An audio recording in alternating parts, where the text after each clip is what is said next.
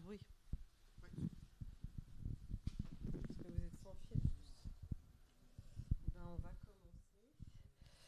Donc bienvenue pour ce mercredi de l'Anthropocène, euh, donc du 20 octobre 2021 à Hôtel 71 à Lyon. Euh, depuis le 21 juillet 1969, l'homme a marché ailleurs que sur la Terre.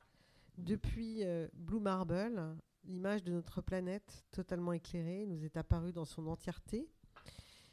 Et depuis ce, temps, l'espace n'a cessé de fasciner, d'être un territoire d'exploration, de recherche scientifique, de fantasmes et de création aussi. J'en veux pour preuve un, nombre de, romans, de, le cinéma s'intéresse et, et, tant d'autres choses, l'art bien sûr, euh, et d'autres. Depuis 2015, l'espace est officiellement le nouvel Eldorado. Une loi autorise les citoyens américains à s'approprier des ressources sur les planètes et astéroïdes du système solaire. Et nous le savons, l'espace euh, regorge de métaux rares indispensables à notre société euh, numérique. Très médiatisé, il n'aura échappé à personne que ces derniers mois, des milliardaires, le Britannique euh, Richard Branson, l'Américain Jeff Bezos, le Canadien Elon Musk, ont fait un court euh, road trip dans l'espace, alors que le Vilgum Pécus que je suis a plutôt fait un road trip dans le Pila. Euh, mais revenons à nos milliardaires. Et s'agissait-il simplement d'un tourisme de Golden Boy ou la face cachée d'un iceberg colonialiste et activiste ou toute autre chose d'ailleurs? Donc pour parler de tout ça, j'ai le plaisir d'accueillir euh, deux invités. Gilles Rabin, bonsoir. Euh, vous êtes économiste. Euh, parmi toutes euh, vos activités, vous avez été euh, délégué général au développement économique et à la politique foncière de la métropole de Lyon. Bon, à l'époque, il s'appelait Communauté urbaine ou Grand Lyon, je ne sais plus. Depuis 2017, vous êtes le directeur de l'innovation, des applications et de la science du CNES, qui est le centre chargé d'élaborer et de proposer au gouvernement le programme spatial français, puis de le mettre en œuvre. Arnaud Saint-Martin, bonsoir. Bonsoir. Vous êtes sociologue, chargé de recherche euh, au CNRS. Vos recherches euh, alternent entre l'histoire des sciences euh, et techniques, et notamment astronomiques, et l'étude des transformations de l'astronautique de la guerre froide à l'avènement du New Space. Donc je vais commencer par une première question, je dirais, feignons d'être, feignons d'être un peu naïfs, un court instant. L'espace est-il devenu un, une simple cour de récréation pour milliardaires euh, qui leur permettent d'atteindre ce rêve de longue date ou celui de, frontières infinies? Gilles Rabin, s'il vous plaît. Alors, moi, je ne crois, pas à la cour de récréation et à des gens qui, euh, fortune faite, euh, vont dépenser leur argent alors dans les casinos, dans les bordels à Singapour ou, dans l'espace. D'abord parce qu'il faut savoir de qui on parle. Bezos et euh, Musk sont des experts de la technologie spatiale. Ils ont été formés à ça. Et j'allais dire, tout petit, ils rêvaient de cela. Donc, euh, j'allais dire, c'est le, le milliardaire cache l'ingénieur. Ils ont eu les moyens, enfin, de réaliser leurs rêves. Mais ce ne sont pas seulement des rêves euh, d'enfants, c'est une vision de la société, une vision de ce que nous devons faire, nous, humains, dans l'espace, par rapport aux planètes. C'est une vision, de, entre guillemets, politique de cette conquête spatiale. Et donc, ce n'est pas des milliardaires qui s'amusent, c'est des milliardaires qui sont des ingénieurs fondamentalement et qui ont envie de créer une nouvelle manière de vivre dans l'espace et de conquérir d'autres espaces, parce que pour eux, l'homme est une espace multiplanète. Oui, alors Saint-Martin peut-être. Euh, Alors oui, euh, moi c'est quelque chose qui m'intéressait beaucoup au départ quand j'ai commencé à travailler sur euh, le New Space. Je vais mettre des guillemets, bon je ne vais pas le faire tout le temps, mais parce que c'est vraiment une notion qu'il faut interroger aussi dans son histoire, sa genèse, etc. Et moi ce qui m'intéressait c'était de, finalement de sonder la croyance dans la possibilité, la nécessité d'une nouvelle conquête de l'espace. Et je me suis rendu en Californie à plusieurs, plusieurs reprises pour interviewer les gens qui, incarnent cette révolution. Alors j'ai pas pu interviewer Elon Musk ou Jeff Bezos, c'est assez compliqué. Hein. J'ai même pas essayé, à vrai dire. Euh, en revanche, j'ai interviewé des gens qui étaient proches de Musk euh, et certains de Bezos qui l'ont conseillé au tout début, euh, au, dé- au début des années 2000, lorsque bah, Blue Origin n'existait presque pas. C'était une entreprise furtive. SpaceX, c'était une, entreprise comme on en compte plein dans l'industrie spatiale américaine. Et ce qui m'avait frappé dans ces entretiens, ce, euh, ce que les gens me racontaient, c'est que euh, Musk, comme Bezos, y croit très fort. Moi, je m'interrogeais hein, sur est-ce que c'est pas une espèce d'enrobage purement marketing qui, qui, voit à l'arrêt finalement un intérêt complètement commercial de, capitalistes de l'espace. En fait, ils y croient très fort. Maintenant, c'est relativement bien, documenté pour Bezos comme pour Musk. L'attraction euh, martienne de Musk, c'est vraiment pas du, du chiquet. Hein, il y croit très fort. Il faut y aller. On en parlera sûrement des, plans de colonisation de Mars. C'est pareil pour Bezos. C'est pas forcément la même voie. C'est plutôt les stations orbitales façon euh, Gerard O'Neill, qui est une autre philosophie de la colonisation de l'espace. Mais là, il y a quelque chose comme un projet. En effet, il y a, l'idée de l'ingénieur qui s'allie à celle du visionnaire. Et là, je reprendrai les termes de Patrick Macrae, qui est historien de, de, l'industrie spatiale et euh, des nouvelles technologies aux, États-Unis, qui parle de visionneers. Donc l'alliance de, l'ingénieur et du visionnaire. Et tout ça est allié à du business et aussi une certaine vision politique de l'exploration. Et ça, c'est un des éléments clés et qui fait que, c'est vrai que dans la couverture médiatique euh, courante du New Space, on a tendance à, à, en faire une espèce de, diversion, de divertissement de, nouveaux riches de la Silicon Valley. C'est évidemment un peu plus que ça. Il y a un projet qui est assez lourd, qui est, mûrement réfléchi depuis un certain nombre d'années. En tout cas, chez Bezos, c'est clair, hein, depuis qu'il est adolescent. Hein. Et aujourd'hui, on en voit les, on voit les frémissements de la mise en œuvre très concrète de, leur projet. Oui, Gilles Rabin, un peu euh, cette différence, parce que là, vous avez euh, découpler ces trois milliardaires, vous leur avez donné une identité un peu plus, un peu plus resserrée, ce qui est quand même toujours bien plutôt que de, généraliser sur ces personnes-là. Et parce que vous avez l'air de dire que Bronson serait un cas un peu différent de, Bezos et, de, de Musk. Bah, Bronson, c'est le tapis, quoi. C'est la personne qui a commencé par vendre des journaux. Euh, c'est un, vendeur de génie. Euh, et le, spatial, c'est un marché qu'il faut conquérir. C'est bien, euh, on va faire ça aussi. il y aura de l'argent à faire, euh, ça rapportera de l'argent, etc. Encore une fois, c'est pas du tout le même cas.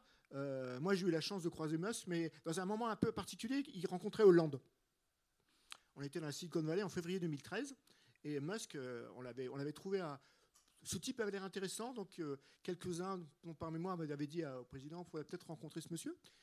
Et il avait dit, à Hollande écoutez, je, crois que je vais vous tuer. Alors Hollande, qui, avait, qui, est un anglais un peu approximatif, dit je comprends pas, peut-être j'ai mal compris, etc. Et, le mec dit non, non, mais pas vous, hein, Ariane 6, hein, hmm. les lanceurs. Et donc depuis, on est, on est en 2013. Déjà, il avait, il avait la dérivée devant lui, il avait, il avait la, conquête de l'espace devant lui, il avait Mars dans sa tête. Donc depuis 2002, même puisqu'il a été créé en 2002. Euh, et donc, voilà, c'est ces deux cas différents. Il y en a un qui veut faire du business, qui est, qui un, homme d'affaires du génie, hein, il y en a un qui est un, ingénieur, comme, vous disiez, qui a, euh, les moyens. Euh, c'est, j'allais dire, le, Spiegel a marqué euh, la, semaine dernière l'extraterrestre, le, le Léonard de Vinci du XXIe siècle. C'est ça, c'est un génie, c'est Steve Jobs. Voilà. Et donc, comparé à, un tapis à un, Marcel Dassault, bon, Marcel Dassault, il a fait des avions, il a dessiné lui-même, c'était un génie. bah, Tapi, il est un vendeur de, génie, mais c'est pas la même chose.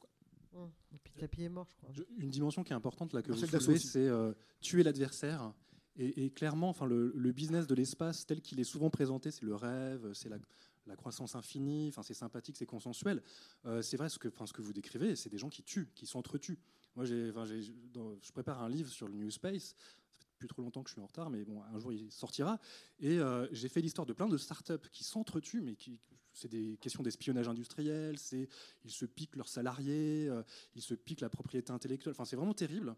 Et ils se, ils se, ils se, bouffent littéralement. Et donc cette attitude là de, de Musk, et c'est constamment en fait, il y a des anecdotes sur je vais vous tuer, je vais tuer Ariane 6, je vais tuer euh, Boeing, je vais tuer ULA il veut tuer tout le monde. Et ça, c'est une stratégie bah, monopolistique, comme on en voit souvent dans la Silicon Valley, où il s'agit d'aller très vite et de manger des parts de marché et de manger, euh, a fortiori, les, adversaires. Et ça, je pense que c'est quelque chose sur lequel il faut insister. C'est quand même un, panier de crabes terrible, le, spatial, en tout cas aux États-Unis, que moi je, connais un petit peu maintenant.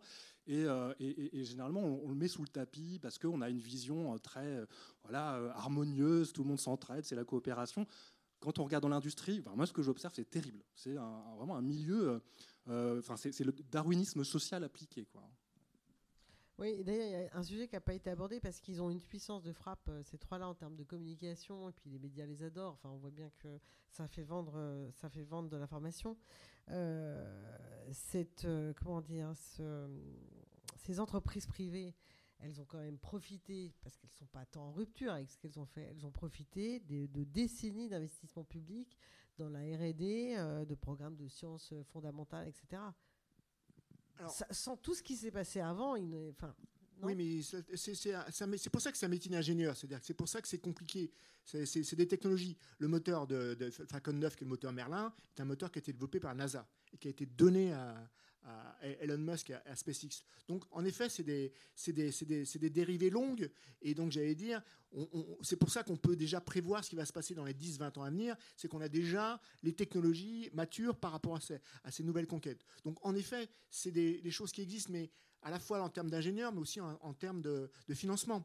Aujourd'hui, euh, le spatial américain, c'est 95%. On a fait des études euh, qui ont été publiées il y, a deux, semaines.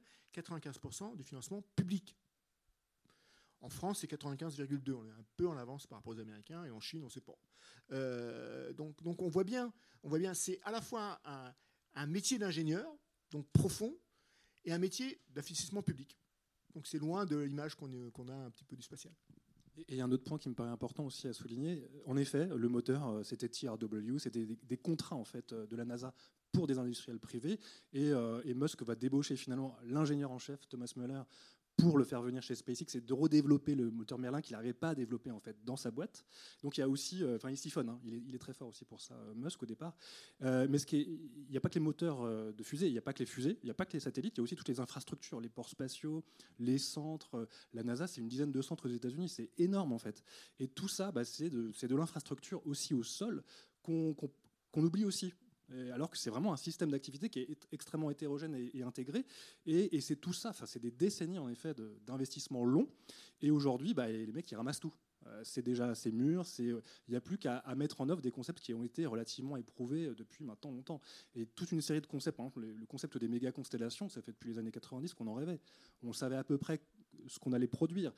certes, on, ne passe plus par le géostationnaire, mais on est en orbite basse. Mais, le concept même de la, de la méga constellation, il y avait déjà des projets dans les années 90, d'ailleurs soutenus par Bill Gates, etc. Donc il y avait déjà les, les, enfin, les, les linéaments de la révolution qu'on nous vend aujourd'hui avec des 2.0, etc. Bon, ça fait en fait depuis, depuis 30 ans que les concepts sont, présents et en effet mûris dans les agences souvent. Justement, au CNES, euh, c'est des choses. Euh, je veux dire, comment se, rapport, comment se passe ce rapport euh, justement public-privé hein, sur ces questions spatiales, parce qu'on voit bien aujourd'hui euh, que ces milliardaires, euh, entre autres, ces entrepreneurs de génie, pour certains quand même, ou ces nouveaux aventuriers, on va dire privés, encore qu'ils ont toujours été privés, comment, comment, comment ils fonctionnent Par exemple, comment Musk, comment ces gens-là fonctionnent avec la NASA, par exemple? Quels sont, quels sont leurs rapports? Est-ce que c'est juste de la prédation Je prends les meilleurs ingénieurs, je les paye un peu plus cher, j'ai fini faire je ne peux pas penser que la NASA euh, euh, garde pas la main en fait. Mais la NASA garde, garde pas la main, la NASA loue des services. C'est comme quand vous prenez, quand vous prenez une voiture de location, vous allez, vous allez de Paris à, Lyon, ben, soit vous prenez euh, votre voiture, soit vous dites ben, je, vais prendre, je vais acheter un voyage. Alors, est-ce que c'est TGV Est-ce que c'est avion? C'est un peu moins l'avion en ce moment. Est-ce que c'est euh, Blablacar? Est-ce que c'est vélo? Est-ce que c'est mobilette? Est-ce que c'est moto? Bah, Vous choisissez. Bah, la NASA fait la même chose. Voilà, je dois aller vers l'ISS. Donc, je vais payer le service. Je vais pas construire la fusée, je vais pas la développer, etc. Je vais la faire développer et je vais payer le service. Voilà, on paye un service.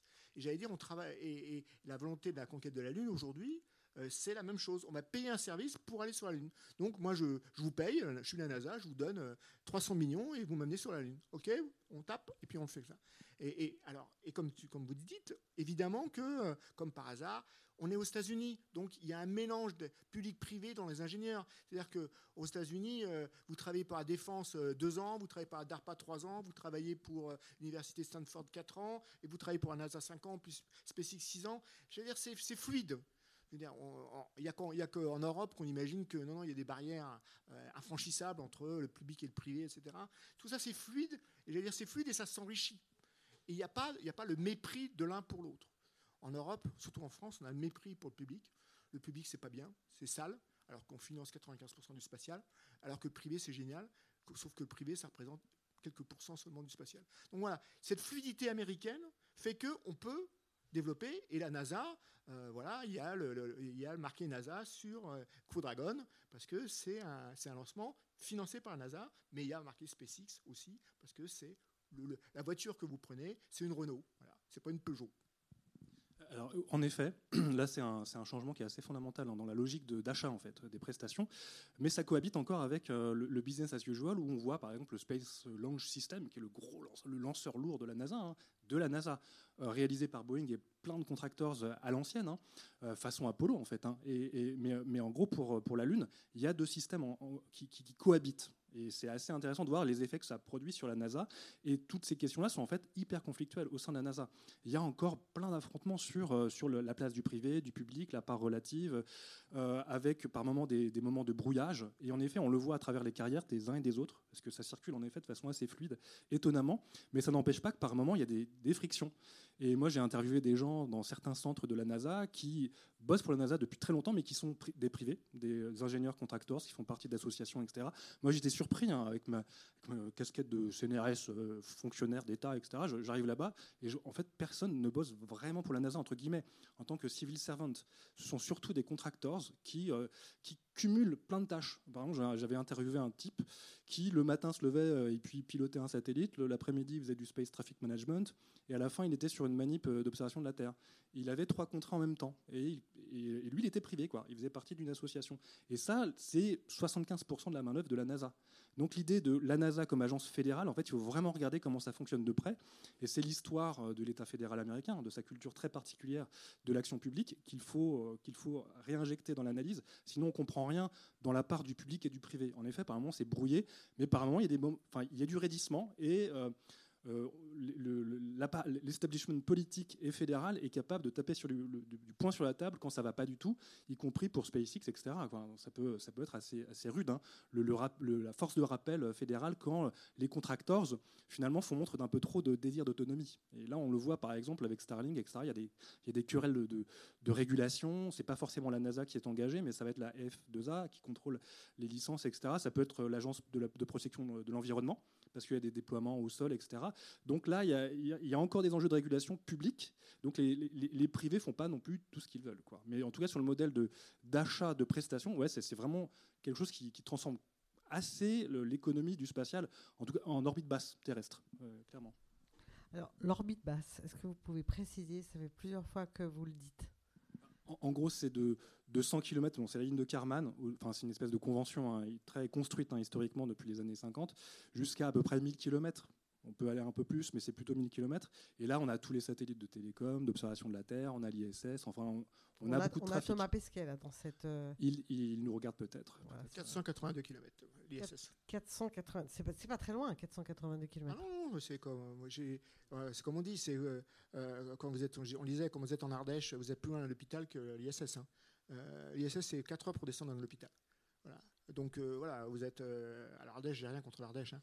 mais, mais c'est un exemple. Hein, la Corrèze aussi. Euh, ou les monts d'arrêt, si vous voulez. Donc voilà, donc c'est les deux symboles. Et, j'allais dire, euh, ce qui est assez étonnant, en effet, c'est cette proximité, mais physique, visuelle. Et d'où les problèmes par rapport à Mars. C'est que euh, la Terre, vous la voyez comme si c'était grossissant devant vous, quand vous êtes dans l'ISS, et même sur la Lune. C'est tout près. Quand vous serez sur Mars, vous verrez un point. Et psychologiquement, entre un truc énorme près de vous, tout bleu, tout beau, etc., et un point dans l'univers, ça peut être psychologiquement plus dur. Et alors justement, on sera quand sur Mars? On le sait? On le sait. Quand je dis on, c'est nous, le genre humain. La, dérivée, la dérivée est normalement, on sera sur, on sera, on, habitera sur euh, sur euh, la Lune dans, 10-20 ans. Donc d'ici euh, d'ici 2030, 2035, on sera sur la Lune, on habitera. C'est-à-dire qu'il y aura un, habitat durable. Faut compter 20-30 ans de plus, à mon avis. Alors pas peut-être pas durablement, mais en tout cas, je pense que d'ici 50 ans, euh, les jeunes qui sont là verront un, homme atterrir sur une femme, parce qu'on pense que c'est plutôt une femme qui atterrira sur, la, sur Mars pour les problèmes de euh, ionisation, etc. C'est résiste mieux à ce type d'ondes que les hommes. Il y aura une femme qui sera sur Mars et qui euh, posera le pied sur Mars. Et ça a l'air d'être une certitude. Arnaud Saint-Martin? Alors, moi, je, je, serais plus réservé, dans le sens où euh, j'ai écrit un petit peu sur la futurologie martienne et comment ça projette les activités euh, spatiales depuis très longtemps. Mais par contre, entendons-nous en termes de planète, le possible, le possible, euh, on va dire à l'échelle 2100, c'est la Lune, c'est Mars. et stop. Et stop. Pour l'instant. Enfin, le reste, c'est pas très, très, ouais. très agréable. Quoi. Non, non, c'est très peu habitable. Déjà, Mars, ben, oui, on va Mars, en parler. Hein. J'ai vu peut le en parler. film Seul ouais. sur Mars, ça m'a pas complètement. Même emballé. si ça a réactivé hein, le tropisme euh, marxiste aux États-Unis, euh, la NASA a organisé plein d'événements à Washington avec Matt Dillon, etc. Donc il y, y, a un usage aussi de l'ASF à la NASA, très propagandiste, pour euh, réveiller le rêve euh, martien, euh, qui est un peu le mandat de la NASA depuis le début, avec Von Braun, etc. Et mais enfin, moi, j'ai toute une bibliothèque à la maison de bouquins des années 60-70 qui nous vendaient Mars dans les années 80. Et voir euh, enfin, les premiers bébés sur la Lune euh, avant les années 2000. Enfin, et donc il y a toute une histoire longue des prophéties, des promesses de colonisation. Bon, moi que je, que, je, que je relis en tant qu'historien, sociologue, euh, donc en suspendant le jugement et la croyance.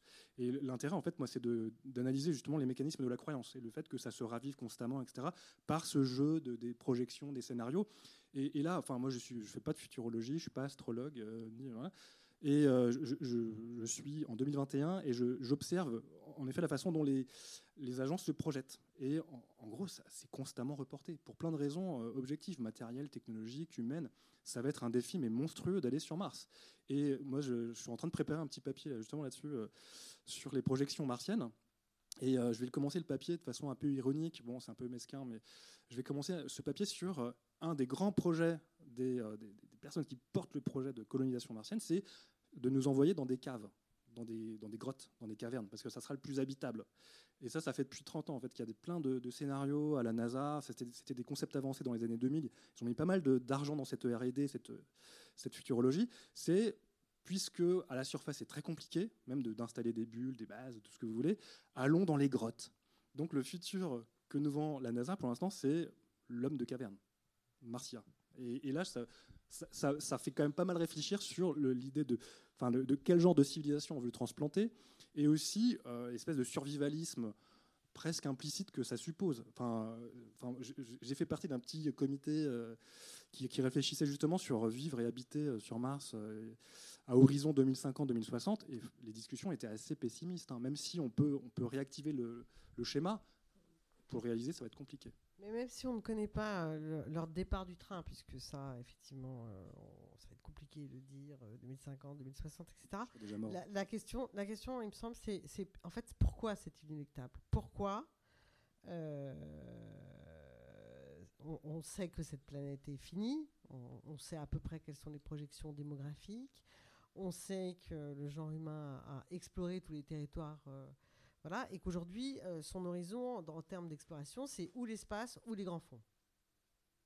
Alors, on s'intéressera à la question de l'exploration, euh, de, de, ce désir-là, de cette aventure humaine-là. Mais vous avez l'air tous les deux de dire que de toute façon, aller sur Mars, la Lune, en tout cas, de faire l'expérience d'habiter ces espaces-là, euh, c'est inéluctable. Donc, pourquoi c'est inéluctable Gilles Rabin? Alors, pourquoi c'est inéluctable? D'abord, par rapport aux grottes, c'est le professeur Blamont qui a parlé des grottes les premiers. Donc c'est un Français qui a, développé le concept de grotte. Je ne crois pas du tout que l'habitat martien, dans les, dans les 50 ans à venir, ça sera les grottes. C'est pour habiter longtemps. Mais c'est une discussion interne, on, en parlera après devant une bière. Donc euh, pourquoi c'est inéductable Parce que d'abord, vous avez affaire à des accélérateurs de particules qui sont Musk et Bezos. Euh, en effet, pendant 20-30 ans, on a on a géré administrativement le spatial. Et là, d'un seul coup, on a des personnes qui ont développé des outils euh, qui, euh, avec le Starship, on va éliminer par 50 ou 100 le coût d'envoyer quelque chose dans l'espace. Vous imaginez voilà. C'est la, découverte de la voiture euh, par rapport aux chevaux, c'est la, machine à vapeur. Donc on change, on change de monde. On change de monde. Donc ce monde accélère. Alors est-ce qu'il accélérera plus vite ou moins vite, etc. Mais j'allais dire, et, le second élément, c'est que pour moi, euh, en effet, il y, a deux conceptions aujourd'hui qui s'affrontent. Une conception politique de l'espace qui est notre planète est finie, il faut aller voir ailleurs. L'homme est une espèce multiplanète. C'est le discours régulier aux États-Unis. Et donc, notre ambition, notre volonté, c'est de conquérir les planètes, la Lune et Mars. Et c'est plutôt un, discours américain au sens philosophique américain, l'extraterritorialité, la vision de, après le Mississippi, il y a le Pacifique, après le Pacifique, il y a Hawaï, et puis après, qu'est-ce qu'on fait? On ne sait pas. Donc voilà, ça c'est le premier élément. L'Europe est complètement différent. Nous, euh, pourquoi on est sur Mars? Parce qu'on est sur Mars avec le rover Persévérance, parce qu'on veut savoir d'où vient la vie. Et ça, c'est ce qui nous, euh, nous concentre et nous obsède, c'est la découverte de la vie. Et ça, c'est différent. Donc il y, a une philosophie qui est plutôt celle, de, conquête, qui est pour moi dans les gènes américains, euh, et une, philosophie plutôt scientifique, un peu von Humboldt, qui, euh, qui mesurait la hauteur de toutes les collines sur lesquelles il grimpait, qui faisait des dessins de tous les, tous les plantes, en disant, ben dans le fond, la vraie question de Mars, c'est la question de l'origine de l'homme, puisque Mars euh, était pratiquement comme la planète Terre il y a quelques milliards d'années, et Mars a dérivé par rapport à, par rapport à la Terre. Donc voilà. Donc c'est des éléments. Donc c'est pour ça qu'on va conquérir. Pour nous, pour découvrir d'où vient la vie, comment elle s'est créée dans notre univers. Pour les Américains aussi, pour conquérir de nouveaux territoires. Martin, peut-être Oui, pour un, complément, je suis complètement d'accord avec cette partition, cette, cette vision. Et, euh, et j'ajouterais la dimension religieuse aux États-Unis, qui est euh, souvent sous-estimée. Euh, enfin, moi, dans plein d'entretiens que j'ai eu avec des, des, entrepreneurs, des patrons de grosses boîtes pour certaines, il y a un moment, quand ils me parlent de la nouvelle frontière, c'est la terre promise, hein, vraiment, en me disant oui, c'est religieux. moi, je vais, je vais à la messe le dimanche matin. Euh, euh, et, cette dimension-là, moi, j'étais pas prêt en fait à l'entendre, parce que j'avais une vision purement économiciste peut-être de, cette activité entrepreneuriale, etc. Mais en fait, elle est colorée spirituellement. Et par, certains aspects, euh, ça revenait assez longuement dans les, dans les interviews où les gens, enfin moi, ça peut durer 2-3 heures quand je vais voir quelqu'un. Donc il se raconte aussi à travers le sens qu'il met dans son activité. Et là, j'ai été surpris de voir que derrière la conquête, et c'était pas étonnant, c'était c'était parfois dans des déserts que je les interviewais, c'était dans l'Utah, chez les Mormons, c'était au Texas, pareil.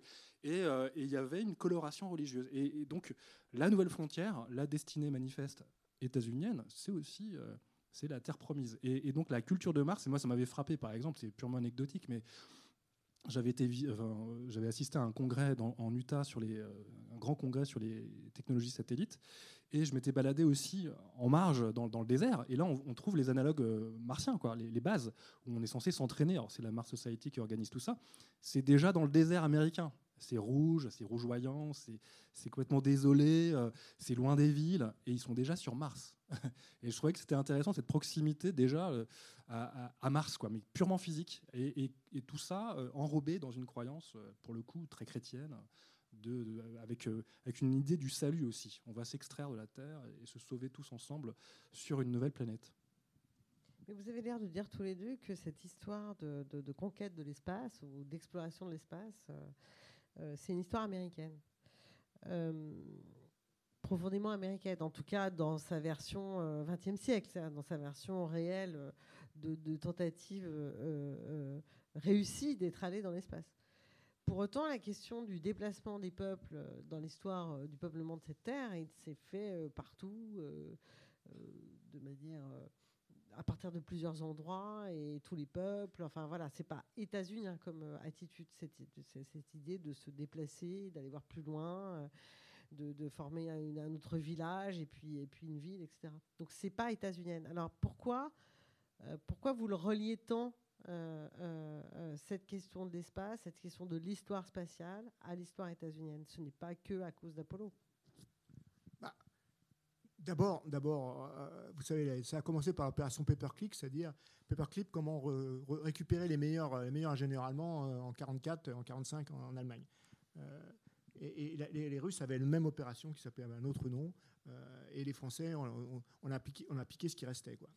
Euh, et on les a amenés à Vernon, à 100 km de Paris, parce qu'on pouvait pas, les Allemands ne pouvaient pas aller à moins de 100 km de Paris après la guerre. Euh, mais j'allais dire, euh, si on, la conquête, en effet, c'était une lutte entre, la entre les États-Unis et la Russie, puis après, entre aujourd'hui, entre la Russie, entre la Chine, pardon, et les États-Unis. Donc, on, change un petit peu.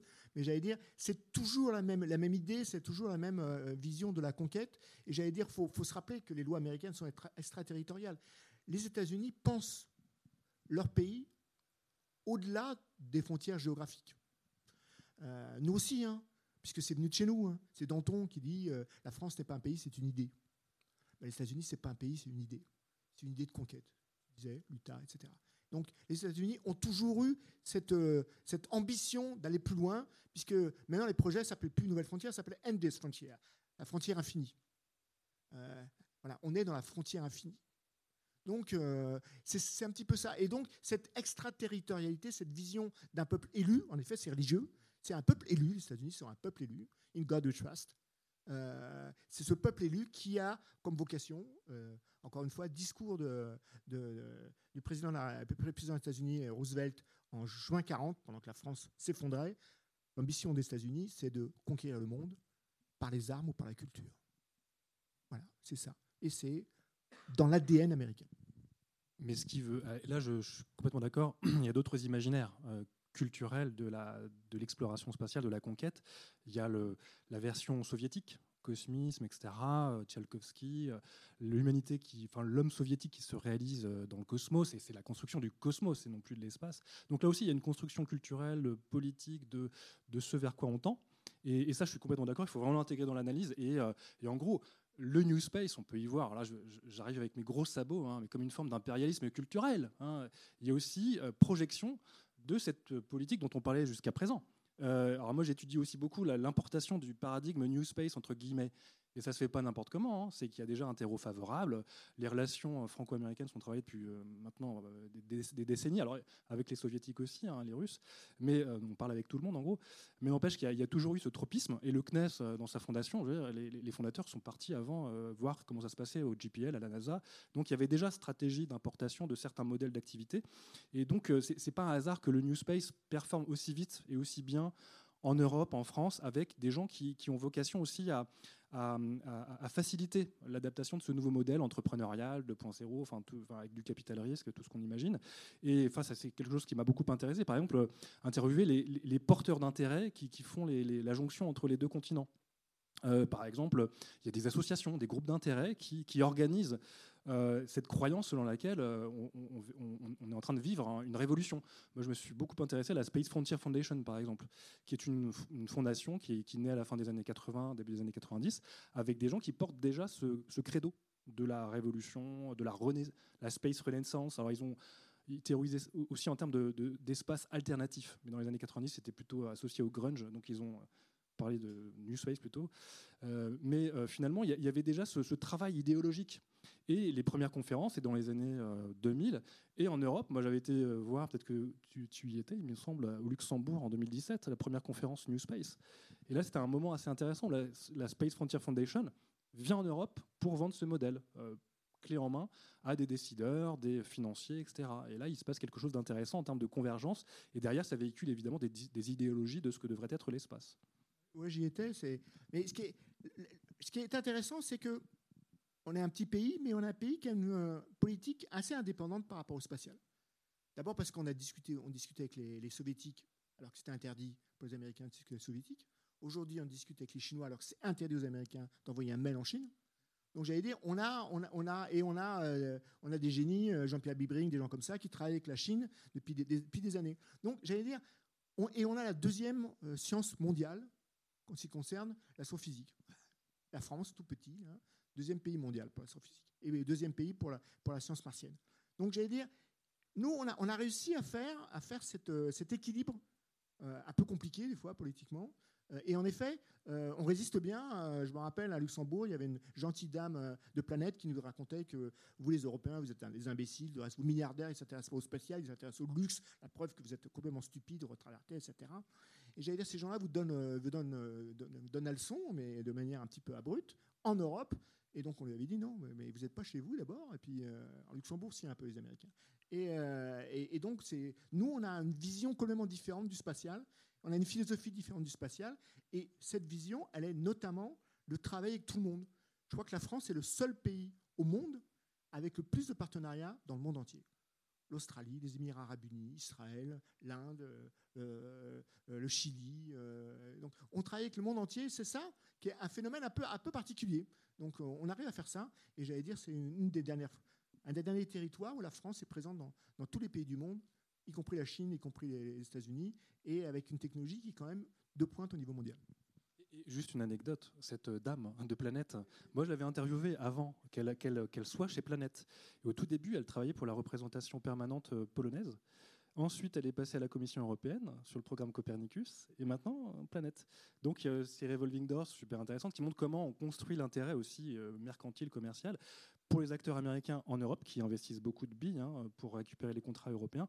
Là, ça, manifestait aussi euh, parce qu'elle incarnait le New Space finalement. Bah, ce qu'elle, finalement, ce qu'elle vendait aussi, c'était la start-up basée à San Francisco qui cherchait à s'européaniser, bon, voilà, avec toutes les méthodes qu'on connaît à Bruxelles. vous disiez tout à l'heure, tous les deux, que les États-Unis, dans leur ADN par rapport à leur relation à cette, cette, conquête spatiale, il y avait cette question de l'extraterritorialité qui était vraiment fondatrice. Concernant la Chine, qui est quand même une des superpuissances actuelles, qui investit également euh, ces champs-là, euh, quelle serait euh, la motivation de cette superpuissance qu'est la Chine? Il y a une histoire complètement différente de celle des États-Unis. Bah, la Chine, c'est le retour d'un géant, quoi. C'est Napoléon, quand la Chine s'éveillera. Et j'allais dire, c'est un pays qui, d'abord, qui, a des scientifiques qui ont notamment, la plupart, fait des études aux États-Unis qui a dans le laboratoire universitaire, etc. C'est assez frappant de voir. Euh, alors, ce qui est frappant et, désarmant, puisque euh, quand vous allez en Chine, d'habitude, ils parlent très mal américain ou anglais, et donc vous passez pour Shakespeare. Et quand vous rencontrez des gens qui travaillent dans le spatial en Chine, ils parlent, euh, ils ont passé toute leur vie aux États-Unis, donc ils parlent un américain extraordinaire, et donc vous êtes un peu vexé. donc il y a cette capacité-là, et cette capacité de puissance, c'est la, la reconnaissance. Il faut se rappeler, enfin, la Chine se construit sur cette blessure d'être un pays humilié, la guerre de l'opium, cette humiliation-là, et donc plus jamais cette humiliation-là. Et donc la Chine a la volonté d'être présente dans l'ensemble des technologies. Et j'allais dire, on regarde le spatial aujourd'hui, regardez l'intelligence artificielle, regardez l'avance qu'a la Chine sur l'intelligence artificielle, c'est par la volonté d'être présent et d'être euh, en capacité euh, de, de, pouvoir manager ces innovations technologiques. C'est la DARPA du côté américain, a été créée sous le, concept les États-Unis ne doivent être jamais surprises par une technologie qui peut les mettre en danger. La Chine a le même concept. Ne jamais être surprise par une technologie. La Chine est sur la Lune, y compris avec la France, puisqu'on se promène avec eux sur un, sur rover. Et la Chine a fait quelque chose dont on n'imaginait pas que ça serait possible, une tentative à l'atterrissage sur Mars. Les Américains ont, ont beaucoup échoué, ont réussi beaucoup maintenant, mais les Chinois ont réussi one shot, première fois et ça montre leur technologie et savoir-faire. La Chine veut exister parce que la Chine veut être une superpuissance avec toutes les armes de la superpuissance. Et, mais une difficulté de, de, suivi de, de, l'émergence de cette puissance. Et tous les experts qui, travaillent sur la Chine depuis l'Europe euh, le, savent bien, que c'est vraiment pas évident parce que le partage entre le civil et le militaire est pas évident, le rapport au Parti communiste, etc. Et, et aussi, le, ne serait-ce que le, chiffrage du budget. Euh, il y, y, y, a des spéculations, on sait à peu près à quoi, on, peut, il y, a des fourchettes hautes, basses, etc. Mais c'est pas évident. Et ce qu'on voit en revanche, c'est des, des, prouesses techniques. En effet, Mars, impressionnant. Ils ont réussi à poser un rover. C'est hyper difficile. Ils, réussissent et en plus, tous les formats de la com attendus du spatial aujourd'hui. Donc, euh, il fait son selfie, le, rover, etc. Donc, ça marche bien. enfin, ils se sont adaptés euh, au train de la politique spatiale internationale avec cette ambition de devenir, euh, oui, une grande puissance qui maîtrise tout de A à Z et finalement a été contraint de le faire de façon relativement autonome, certes en copiant un petit peu, en allant espionner aux États-Unis, etc. Il y a quelques affaires retentissantes dans les années 90, enfin, c'est assez violent entre eux. Hein. Et c'est vrai que c'est saisissant de voir aux États-Unis, euh, en 2019, congrès de l'IAC euh, à Washington, le grand congrès euh, astronautique, les Chinois ne sont pas invités. C'est quand même extraordinaire, il n'y avait pas de visa. Donc il y a une adversité qui est vraiment terrible, féroce qui contraint finalement les Chinois bah, à faire avec et, euh, et, en même temps à montrer les, biceps. Hein. Et les capacités militaires sont aujourd'hui assez inquiétantes hein, sur les, missiles balistiques intercontinentaux, des capacités euh, agressives entre satellites, euh, des rendez-vous qui peuvent être assez, là aussi, agressifs entre satellites militaires chinois, etc. Donc il y, a la facette scientifique de l'exploration sympathique, consensuelle, puis il y a la partie bon, un peu plus, un peu plus dure hein, du, militaire défense. Et là, les Chinois sont très en avance aussi et ils font vraiment flipper Washington en ce moment. Il y a un nombre incalculable de symposiums, de, conférences sur le spatial militaire chinois aux États-Unis parce qu'ils sont super inquiets et ils ont des bonnes raisons de l'être. justement, comment construire On a parlé tout à l'heure de, euh, comment vous avez dit, euh, sans frontières ou frontières infinies. Euh, voilà. Donc, on, imagine bien cette concurrence géopolitique, mais qui pourrait devenir militaire dans ce nouveau champ champ de bataille euh, euh, qu'est l'espace, en tout cas peut-être entre euh, la Terre et Mars la Terre et la Lune. Euh, la Terre et Mars, c'est relativement expansif puisque, puisque effectivement la distance euh, varie euh, d'une saison à l'autre. Et, donc cette bataille dans ce champ, au-delà des aspects technologiques bien sûr, mais qui, qui, qui, qui nous disent que le genre humain est en train d'exporter dans l'espace des choses qu'il a, qu'il a, qu'il a fabriquées dans le temps et l'espace sur Terre, c'est-à-dire la question des frontières, la question de la souveraineté, euh, et donc la question des conflits, etc., etc. J'en passe des meilleurs. Donc finalement, c'est une expansion, c'est une expansion euh, en trois dimensions euh, au-delà de l'atmosphère d'un sujet finalement qu'on connaît assez bien. c'est l'histoire. Enfin, vous savez, la, marine verte, la marine bleue, la marine verte pour les territoires, la marine bleue pour le grand large. C'est dire, et il faut se rappeler que ce que Johnson a dit à Kennedy quand Sputnik a décollé, il a dit les communistes survolent les États-Unis. Donc depuis, depuis, 60 ans, on est déjà dans cette, dans cette lutte. Dans cette lutte. Et donc aujourd'hui, la stratégie américaine, c'est pour ça qu'on est loin des milliardaires. C'est la space dominance. C'est euh, voilà, il faut dominer l'orbite basse parce que l'orbite basse, c'est une orbite euh, où un, on, devra détruire des satellites. On travaille à détruire des satellites. Alors le problème, c'est les phénomènes euh, de, de, destruction en chaîne avec des orbites, mais on est en train de travailler sur des satellites, y compris nous aussi, en France, on réfléchit à des choses intéressantes. Euh, et on, est en train de, réfléchir sur, notamment, euh, grâce aux méga constellations, qu'on peut penser que c'est encore une fois un milliardaire qui s'amuse à lancer des satellites, mais à quoi ils servent ces satellites en, orbite?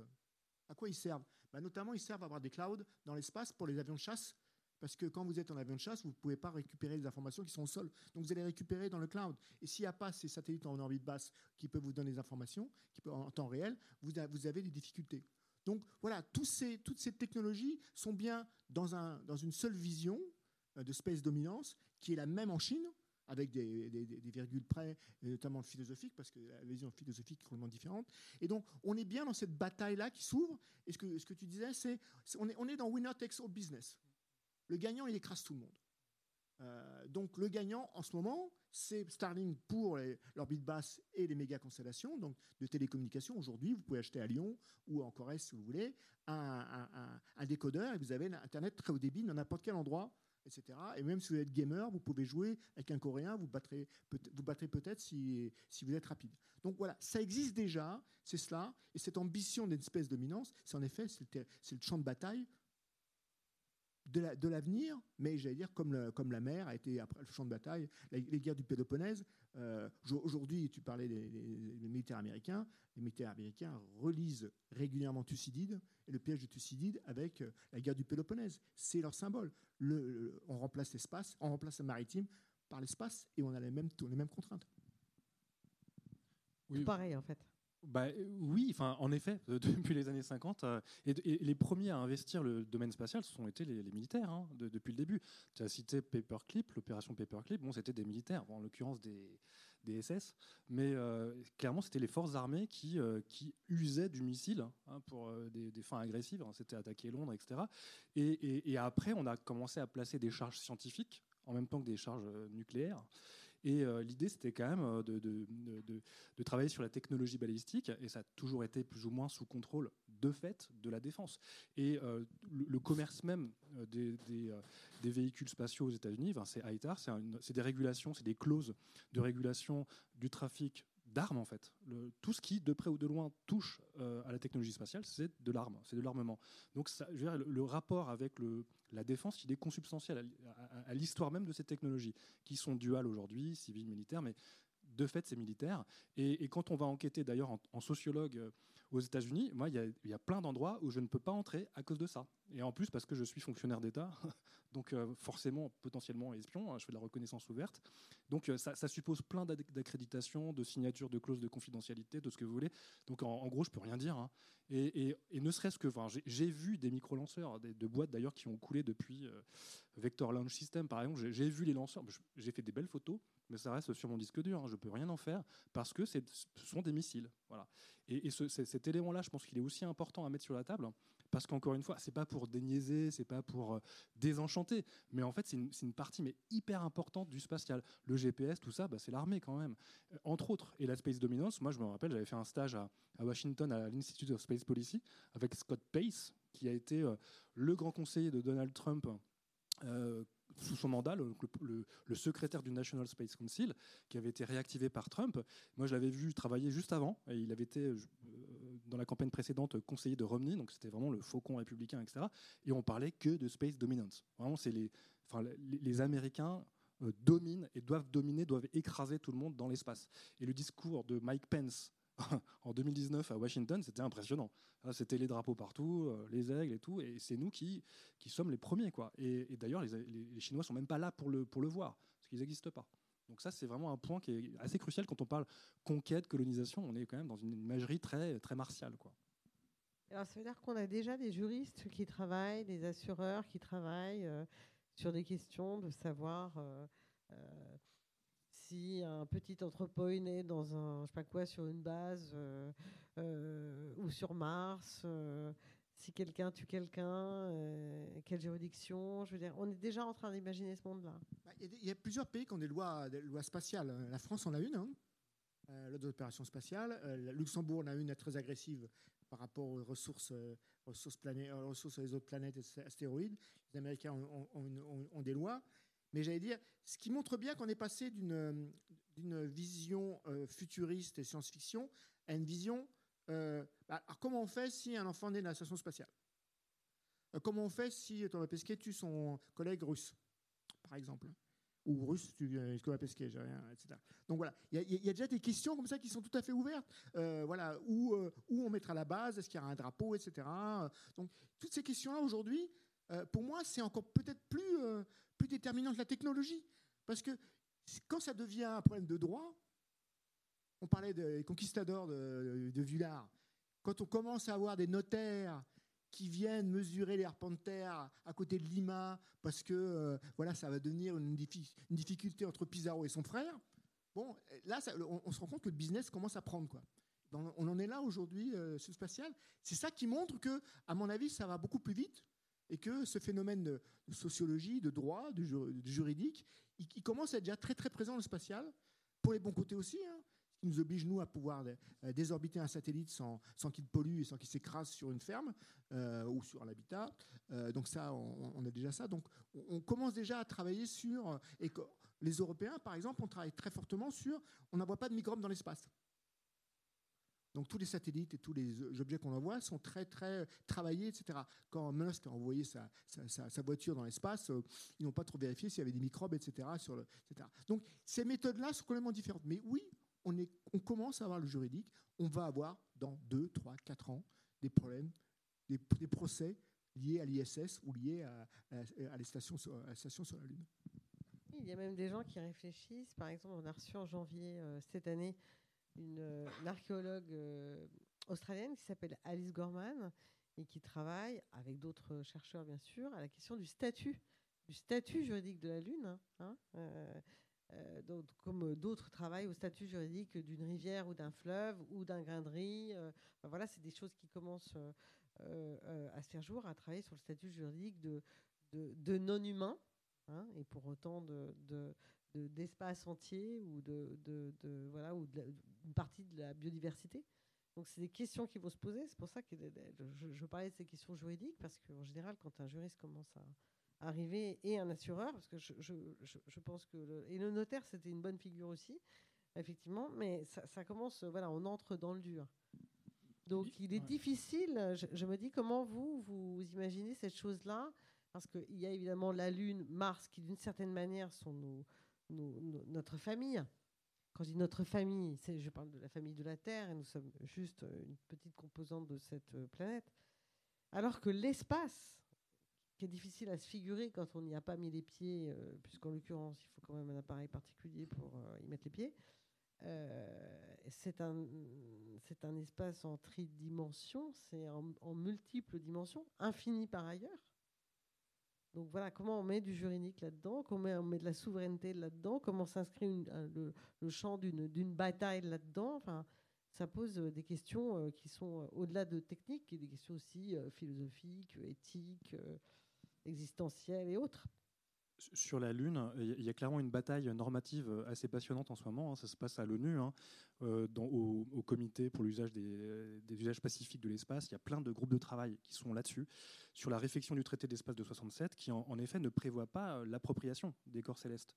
Il y a utilisation pacifique, etc., mais pas appropriation et exercice de la souveraineté. Or, il y a des petits coups de force des petits coups de force euh, euh, d'entités comme alors d'États comme les États-Unis hein, sous Obama, hein, le Space Act 2015. Il se pourrait que qu'on autorise des entités privées, des, entreprises par exemple, à, à, s'approprier des ressources et à les exploiter. sur la Lune, par exemple, exploiter sur la surface ou sous la surface, ce qu'on peut exploiter là-bas, et sans qu'il y ait pour autant exercice de la souveraineté nationale des États-Unis. Ce qui pose des questions juridiques assez compliquées. Hein. Parce que, de fait, ces acteurs privés, ces agents économiques, bon, euh, ils vont sur la Lune euh, après immatriculation, licence de l'État fédéral. Donc, de fait, ils engagent aussi la responsabilité juridique de l'État. Et le modèle n'est pas si évident que ça à, lier. Quoi. Donc là, c'est en, cours en fait, hein, et c'est assez, euh, c'est assez déconcertant par moment parce que clairement chacun essaie de, de, porter ses billes. Hein. Donc il y a le Luxembourg en effet qui avait sa, qui a tenté un forçage hein, sur l'utilisation des ressources, etc., avec euh, même exercice de la souveraineté, il me semble. Donc c'était quelque chose d'assez lourd, et ça a été pris comme, euh, comme un pavé dans la mare du droit spatial, parce que précisément ça va contre le traité de l'espace de 67. Hein. Et il y, a le traité de l'espace de 67, mais il y a aussi le traité de la Lune, qui lui prévoit, enfin c'était en 79-80, lui prévoyait une autre philosophie de l'usage. C'était euh, le, partage équitable entre toutes les nations, et pas forcément celles qui ont des capacités spatiales d'ailleurs, parce que c'était l'espace est une province de l'humanité. Donc il y a une vision très communiste, c'était largement poussé par l'URSS à l'époque. C'est une des raisons pour laquelle c'est pas passé d'ailleurs. Hein. Il y a eu un lobbying dingue de plein d'activistes euh, pro-commerce aux États-Unis qui, qui, ont fait échouer ce traité. Mais là, ce traité finalement revient par la boucle sur, via des, par exemple la mobilisation des astronomes contre Starlink, qui est hyper intéressante, parce qu'ils disent, bah non, surtout pas, protégeons le ciel. Donc non seulement euh, régulons euh, cette activité, ce trafic, euh, est-ce qu'on est obligé d'en lancer autant, même si techniquement c'est pertinent pour le service, mais est-ce qu'on a vraiment besoin d'avoir une super connexion pour télécharger des vidéos de petits chats? Donc ça pose plein de questions. Et, par ailleurs, ça pose aussi la question, de, à un moment donné, de, la responsabilité de ces, de ces opérateurs, parce que Starlink, c'est aujourd'hui 1700 satellites c'est des petites machines à laver qui, se suivent, etc. C'est assez étonnant, vous, avez peut-être vu ça, hein, les déploiements, il y en a 70 d'un coup qui débarquent dans le ciel, et euh, bah, il faut les opérer. Et aujourd'hui, dans les estimations basses, ce serait à peu près 8 euh, à 10 des satellites qui sont plus complètement manœuvrables, quoi, opérationnels en tout cas. Et, dans, ces, dans, ces, 10 peut-être 2-3 qui sont plus du tout fonctionnels. On ne sait pas comment les désorbiter. Euh, c'est énorme en fait. 2-3% hein. euh, sur 1700, c'est énorme.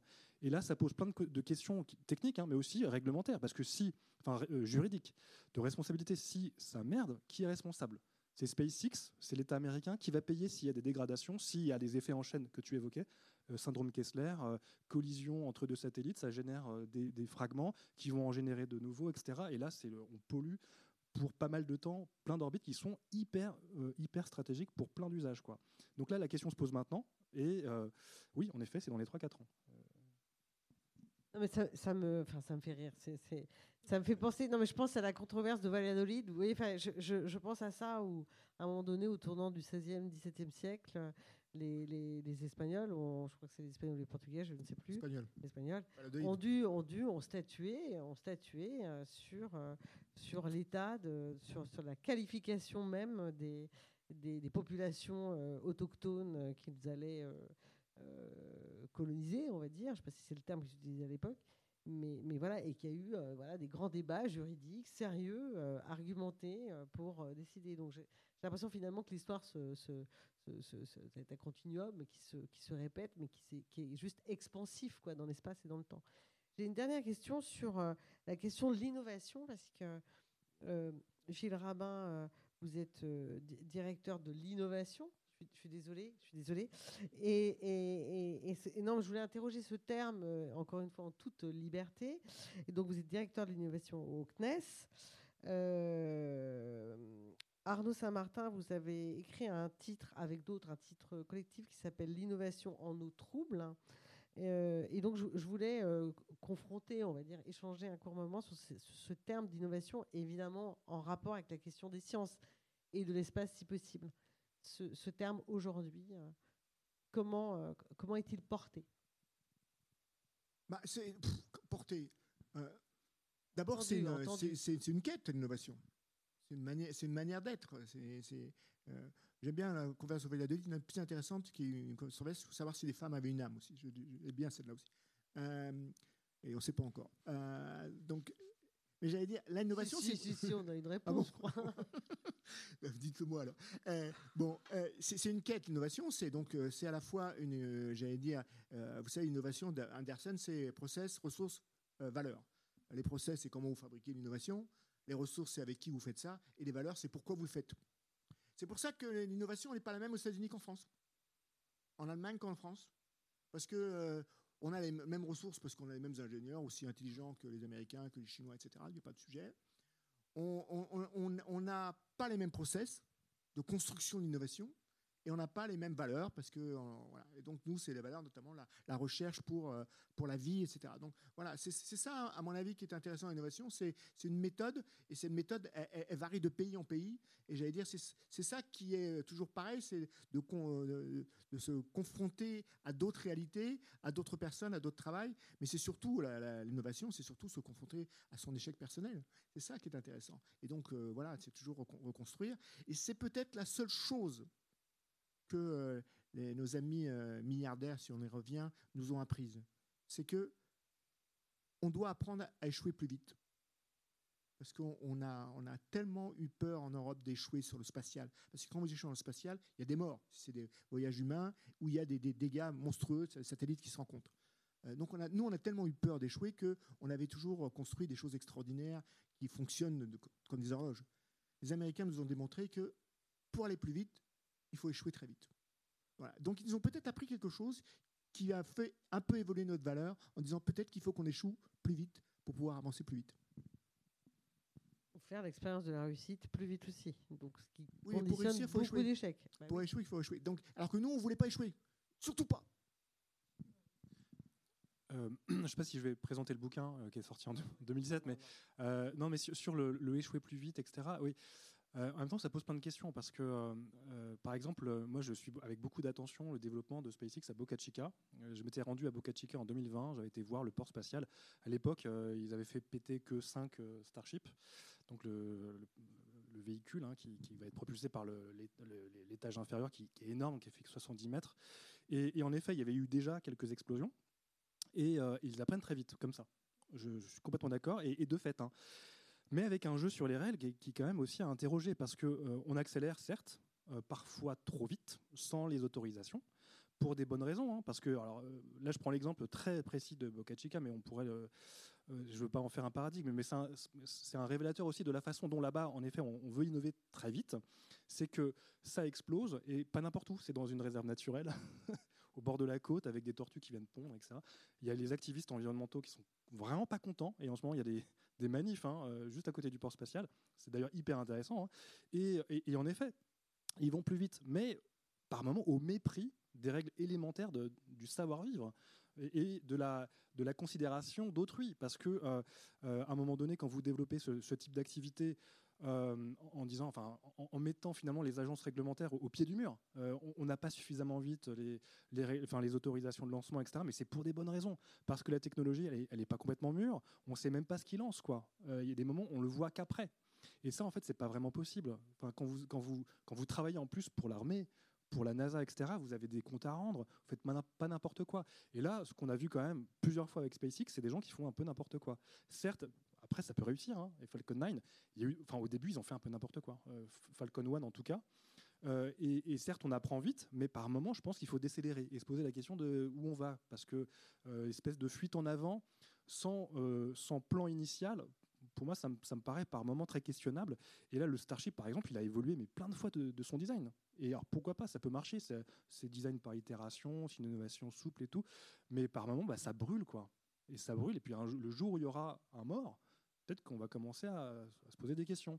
Et, ça, c'est le cas de SpaceX, mais on pourrait prendre d'autres exemples dans l'industrie spatiale. De gens qui vont trop vite. Moi, je m'étais intéressé à Swarm Technologies. Je ne sais pas si tu vois, c'est des Picosat, hein, qui font de l'Internet des objets, bah, eux, ils s'étaient pris une amende de 2 millions euh, parce qu'ils avaient lancé sur un, lanceur indien sans les autorisations du gouvernement américain. Alors eux, ils se, vantaient d'être les pirates de la Silicon Valley. Regardez, on va plus vite, on, transgresse les règles, etc. Mais les règles, si elles sont édictées, c'est pour des bonnes raisons aussi parfois. Donc là, il y a un jeu, à mon avis, entre la nécessité parfois d'aller vite et aussi la, comptabilité minimale. On est responsable de ce qu'on fait et quand ça, quand ça dysfonctionne, on doit aussi pouvoir anticiper les effets potentiellement très négatifs de notre, de notre action. Et pour l'instant, enfin, c'est un peu le, Far West par, par endroit. Et je pense que là, il y a, peut-être un travail politique à faire pour encadrer un peu plus ces activités. Il leur passe. J'ai une dernière euh, toute petite question, que, que, je vous retourne à tous les deux. Avec ce, cet univers qu'est l'espace, euh, voilà, quels sont euh, pour chacun d'entre vous, qu'est-ce que ça évoque? Quelle serait une image, une rencontre, un livre, un film,